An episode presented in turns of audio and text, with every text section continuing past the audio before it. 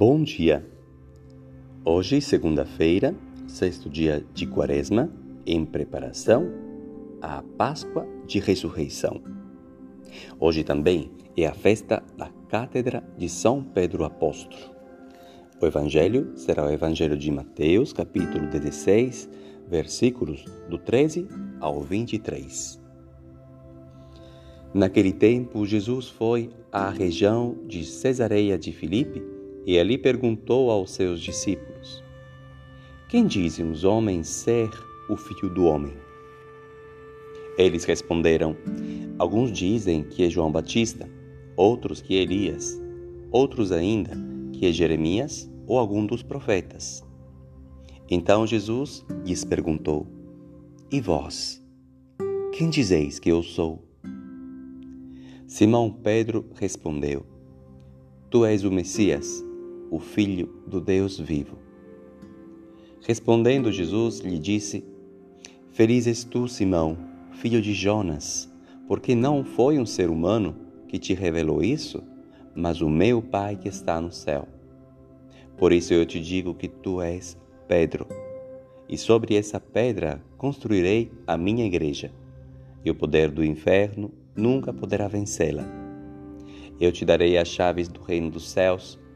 Tudo o que tu ligares na terra será ligado nos céus. Tudo o que tu desligares na terra será desligado nos céus. Jesus então ordenou aos discípulos que não dissessem a ninguém que ele era o Messias. Jesus começou a mostrar aos seus discípulos que devia ir a Jerusalém e sofrer muito da parte dos anciãos, dos sumos sacerdotes e dos mestres da lei, e que devia ser morto e ressuscitar no terceiro dia.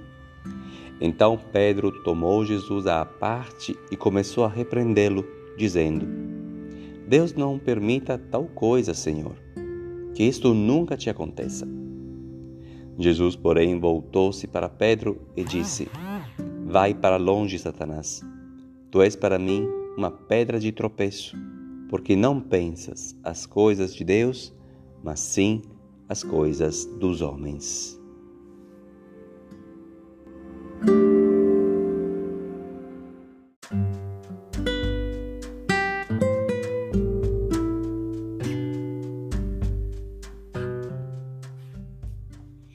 Jesus está na missão com seus discípulos na região de Cesareia de Filipe e faz uma pergunta muito importante, mesmo que chegando pelas beiradas, mas depois chega ao centro.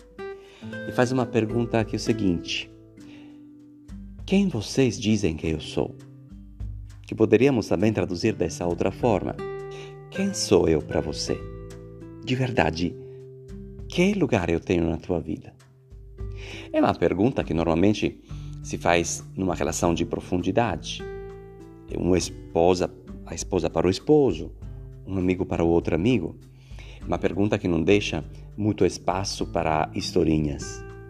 Jesus não quer saber o que o catecismo diz sobre ele, o que hum, superficialmente podemos dizer sobre ele, mas quer que nós desçamos no nosso coração e possamos encontrar a resposta verdadeira entrar no deserto dessa quaresma e deixar que a resposta saia da nossa vida, da nossa prática real, da relação com Ele. Tempos, tipo de partilha que eu tenho com Jesus, escolhas, quanto Ele motiva as minhas escolhas, que tipo de diálogo tenho com Ele.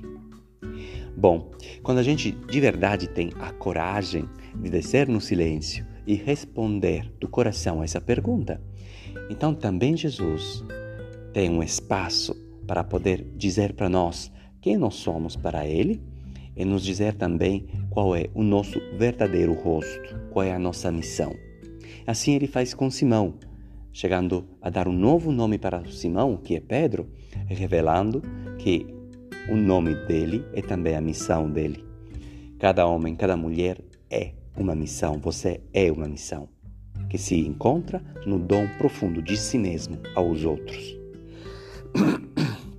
Mas nunca é, a nossa relação é dada, nunca a nossa relação é, termina com Jesus, porque é sempre um crescimento. E também nessa relação de Jesus com Simão, que agora é Pedro, eh, tem ainda passos para dar. É sim, porque Jesus, como eh, aos poucos revela que também ele, eh, como Messias, irá sofrer, irá ser morto, eh, rejeitados pelos eh, sacerdotes e mestres da lei, antes de ressuscitar, Pedro não aceita esse, essa imagem de Deus. Já Pedro tinha uma imagem diferente. Imaginava que Deus era o, aquele que só pode vencer, que só pode ganhar, que só tem sucesso.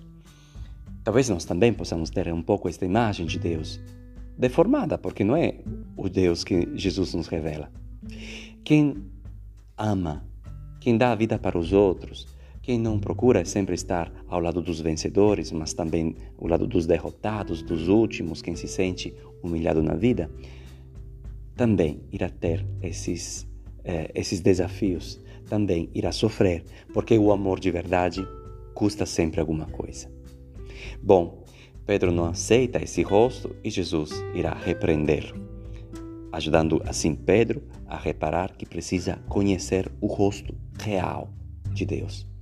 Um Deus não todo-poderoso, mas um Deus que tudo abraça, um Deus que tudo topa para estar com quem mais é, se sente excluído, com os últimos.